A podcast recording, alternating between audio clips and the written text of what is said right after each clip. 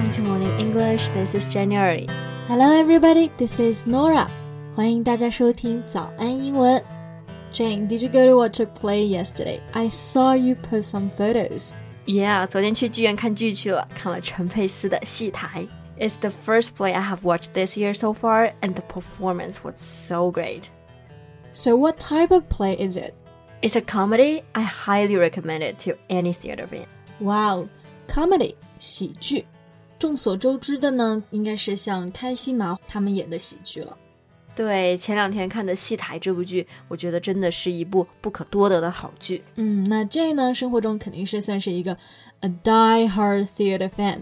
不过我平时看演出的话呢，可能更偏向于看 concerts 那种音乐会啊、演唱会这种。So you're a die-hard rock fan. Exactly. So today we're going to talk about different types of shows, plays, concerts, and so on. 对，一起来聊一聊各种演出的类型。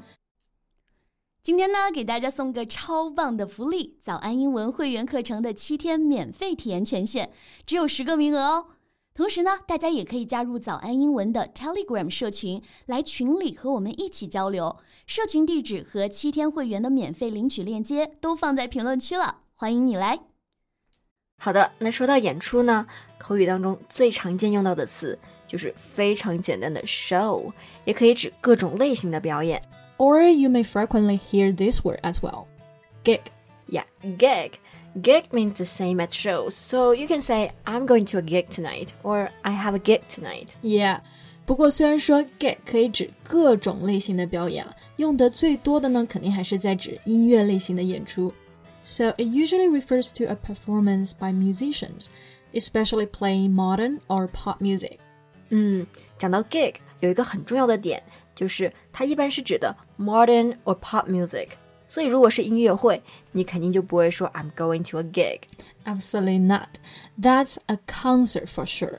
是的，concert 这个单词呢，大家应该很熟悉了，可以是指音乐会或者是明星的演唱会都可以。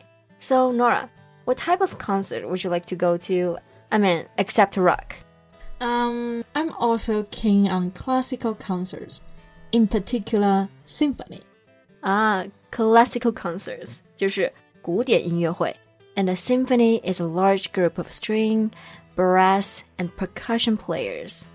对，symphony 呢指的就是交响乐，那里面呢会用到很多管弦的乐手， 比如说 string and brass players，还有呢就是打击乐手 percussion players。所以呢，我们听交响乐的时候啊，就会感觉到乐手特别的多。It usually has eighty or more players. Yeah, and for some people, they may prefer another type, recital. It usually shows off one particular musician, frequently a pianist or somebody accompanied by a pianist. 是的 Recital 其实这个单词呢，指的就是独奏会，常见的就是钢琴独奏嘛，所以我们可以说 a piano recital。But it could also be a violin recital or just a vocal recital.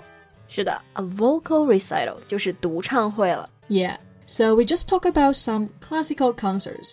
Now let's move on to some pop concerts. They're usually given by pop stars like Jay Chou, Mayday, and such.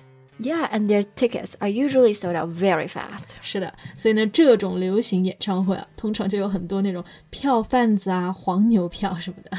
Yeah, scalpers. People who sell tickets outside a sports stadium or theater, usually for more than their original value. Yeah, scalpers 就是指的这种黄牛票票贩子。So you can see them outside a venue waiting for potential customers. 是的，我还挺讨厌黄牛的。 本来可以买到票的，因为他们把票抢了，然后就需要支付更高的价格。 Right. 不过呢，呢说完了这种演唱会啊，我们其实可以一起来看看 gig 的另外一种常见的形式，就是戏剧。We can say um, play or drama. So there are many types of drama, right? Yeah, such as comedy, tragedy, musicals, and melodrama. 哇、wow,，那我们一个个来看啊。Tragedy 就是悲剧。 For example, Hamlet is one of the most famous tragedies ever written. 是的，刚刚诺尔说到的呢，就是莎士比亚的《哈姆雷特》。 应该也算是历史上最富有盛名，而且是被人引用最多的剧本之一了。嗯，那刚刚讲到的另外一个类型就是 musicals，那这个应该是你的最爱了吧，Jay？ Absolutely. Musicals are the best. It is sentimental and amusing in nature, with a simple but distinctive plot, and offering music, dancing, and dialogue. 嗯，所以 musicals 和一般的演唱会区别其实挺大。It has distinctive and amusing plot，就是说它情节非常的独特，而且很吸引人啊。加上音乐呢，还有舞蹈以及对话。那之前在上直播课的时候，我记得其实你也上过音乐剧，对不对？是的，讲的就是 Hamilton 的第一首歌 Alexander Hamilton， 我觉得应该算是永远的经典，也是我的最爱。是的。那我们刚刚其实还有一个类别的戏剧也没有讲，就是 melodrama。So what is it? A melodrama is a work with exaggerated, sensational events and characters. Exaggerated, meaning something seems bigger or greater than it actually needs to be. 对，就是非常的夸张。所以 melodrama 在戏剧当中指的就是情景剧、闹剧以及以夸张的人物和事件演出来的剧。我记得 Lord 他好像有一张专辑也叫做 melodrama。啊，那我觉得叫这种情景剧、闹剧啊，就是在春晚节目上经常也会看到。对，那说到春晚，就让我想到这些年来另外一种演出形式也越来越受到年轻人的青睐了。